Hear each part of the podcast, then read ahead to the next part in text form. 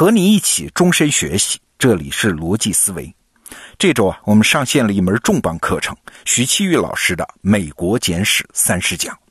我们都知道啊，认识美国对于今天的中国人来说，这实在是太重要了。美国可不仅是一个外国啊，它就是我们的生存环境的重要组成部分呢。但是呢，面对这么强大的一个国家，我们往往又存在很多误解。比如，为什么美国科技这么发达，但是信仰宗教的人数比例却是西方国家最高的？宗教在美国社会中，它到底扮演了什么样的角色？那接下来就让我们听听徐奇玉老师的讲解。好，我们有请徐老师。你好，我是徐奇玉，欢迎来到美国简史。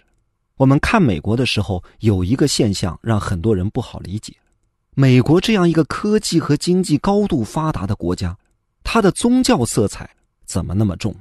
你看，美国总统就职的时候，他一定是要把手放在圣经上宣誓的；国会开会之前，议长一定要带头读一段圣经。要知道，其他西方国家可没有这样的。就拿普通美国人来说，同样源头是基督教文明，美国人信教的比例远远高于欧洲。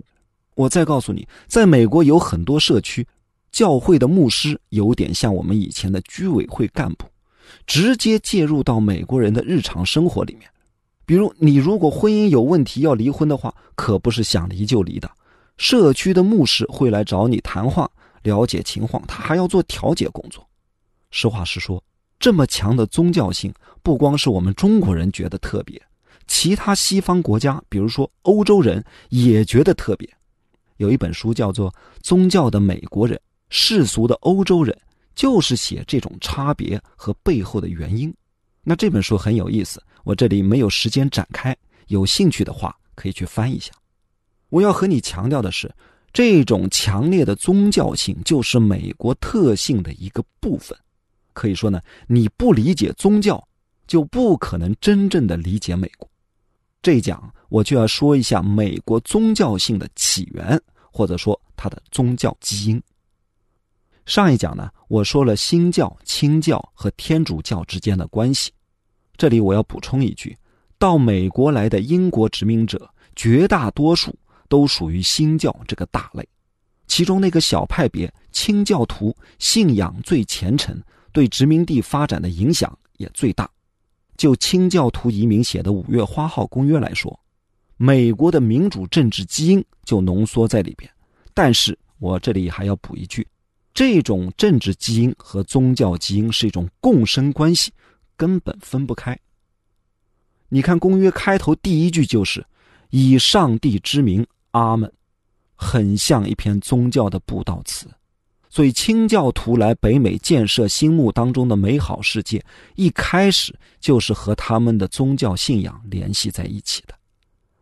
十年以后呢，又有一批清教徒到美国来，这批移民的领袖温斯罗普，在船靠岸之前做了一次布道，这篇布道词在历史上的地位可太重要了。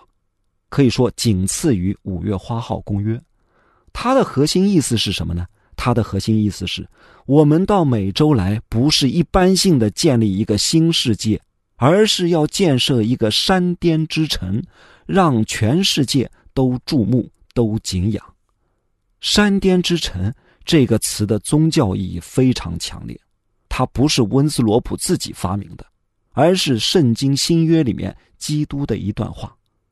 这段话是：“你们是世上的光，尘造在山上是不能隐藏的。”所以你看，那帮英国移民在开拓殖民地的时候，他们是有一个更高的理想信念在指引的，那就是要在这片新大陆上建设一个世界的标杆和范本。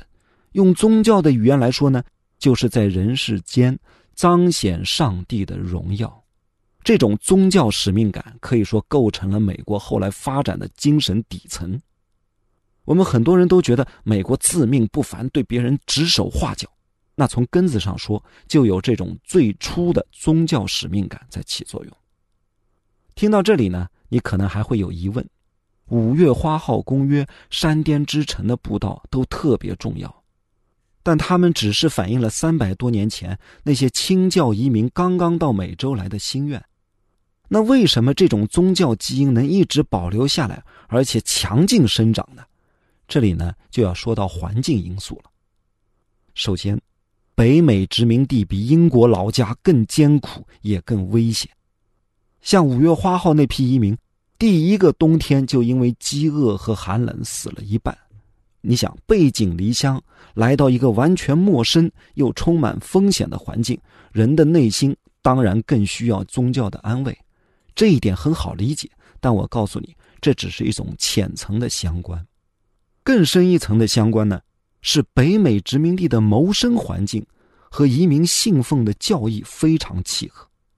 北美殖民地自然环境艰苦，但同时呢，地广人稀，土地肥沃。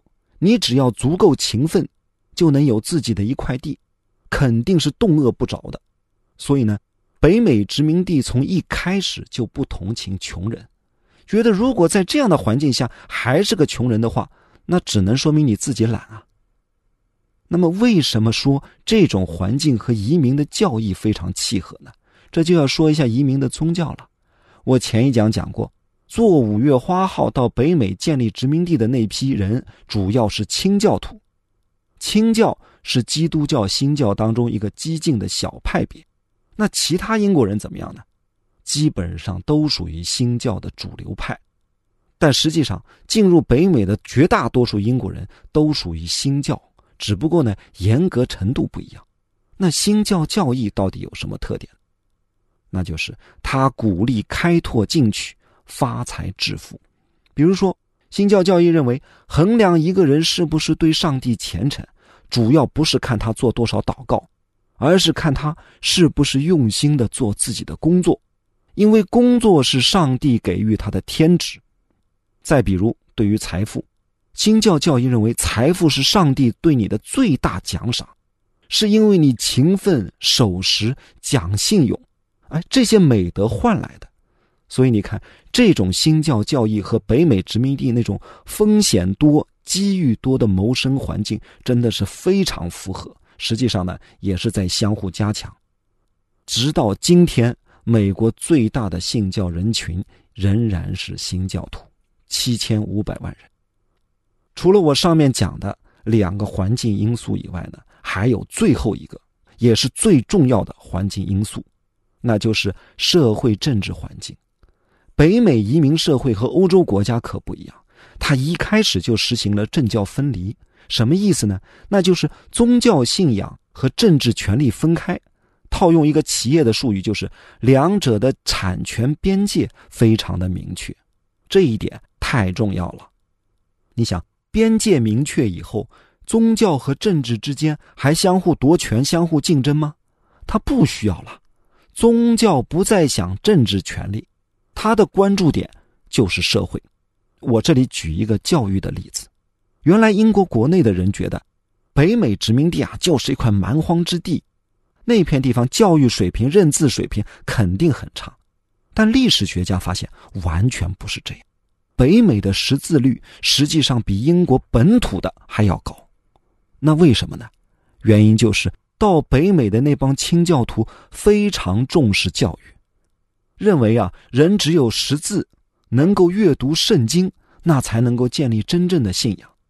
今天，美国最著名的大学哈佛大学，在一六三六年就成立了，比美国建国还早一百多年。谁建的？就是教会。一七五零年成立的耶鲁大学很有名，一开始也是宗教学校。我还要告诉你的是，早期的马萨诸塞殖民地曾经通过一项法律，名字特别奇怪，叫什么呢？叫“老骗子法”。老骗子是谁？就是基督教里说的魔鬼，专门诱惑人走上邪路的，所以叫他老骗子。怎么对付他呢？读书认字，学习圣经，这样就不会上魔鬼的当。所以呢，这部老骗子法实际上是抓教育的。规定非常的细，五十户以上的镇要雇一位老师，一百户以上的镇要办一所学校。这是什么？这就是宗教力量对社会在进行管理。殖民地的识字率比英国本土还要高，秘密就在这里。从这个教育的例子，你也可以看出来，这里的宗教实际上在帮助政府管社会，政府够不着的地方，宗教替你管了。我这里再强调一下，因为一开始就实现了政教分离，所以在美国，宗教和政治权力之间的关系就不是竞争，而是合作关系。那既然是这样，政府还需要严密防范宗教的影响吗？不需要了。所以从殖民地到美国建国，一直到今天，美国的政治在不断发展，宗教也在不断发展。最初的那种宗教基因，因为环境的塑造影响，最后呢，成为美国精神底层的一个重要部分。法国人托克维尔在他的名著《论美国的民主》里面这么写：“我们绝对不要忘记，正是宗教才使英裔美国人的社会得以建立。”这个论断太重要了。但我插一句，这本书就是《论美国的民主》这本书更重要，属于必读书目。好，我带你简单总结一下这一讲的内容。我们发现，北美移民携带的宗教信仰和北美特殊的环境，产生了美国独有的宗教基因。这里你可能发现，大国的成长和自然界的生物演化有点像，最初的基因很重要，但后来的环境呢更重要。美国的历史学家可能特别强调《五月花号公约》，强调温斯罗普的布道，但实际上。是后来自然环境和社会环境的不断塑造，才使美国变成了今天我们看到的样子。本讲的最后呢，我再给你留一道思考题：除了我开头说到的总统宣誓那些例子，美国还有哪些行为是带有明显的宗教色彩的？欢迎在留言区分享你的见解。我们下一讲再见。好，内容听完了，我是罗胖。徐继玉老师是我非常敬佩的一位学者，我们逻辑思维节目多次介绍过他的著作。他开设的这门美国简史的课程，是用三十讲的容量，一口气串起美国三百年的历史啊，听起来非常的过瘾。那些我们关心的话题，比如说美国人为什么会那样想问题啊？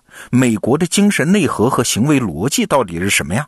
美元为什么能成为世界货币呀？美国是怎样把自己打造成超级大国的呀？哎，所有这些问题，你都能在这门课程中找到答案。好，那现在在得到 APP 首页，你搜索“美国”两个字，就可以看到徐奇宇老师的这门课程，强烈推荐你加入学习。好，罗胖精选，咱们明天见。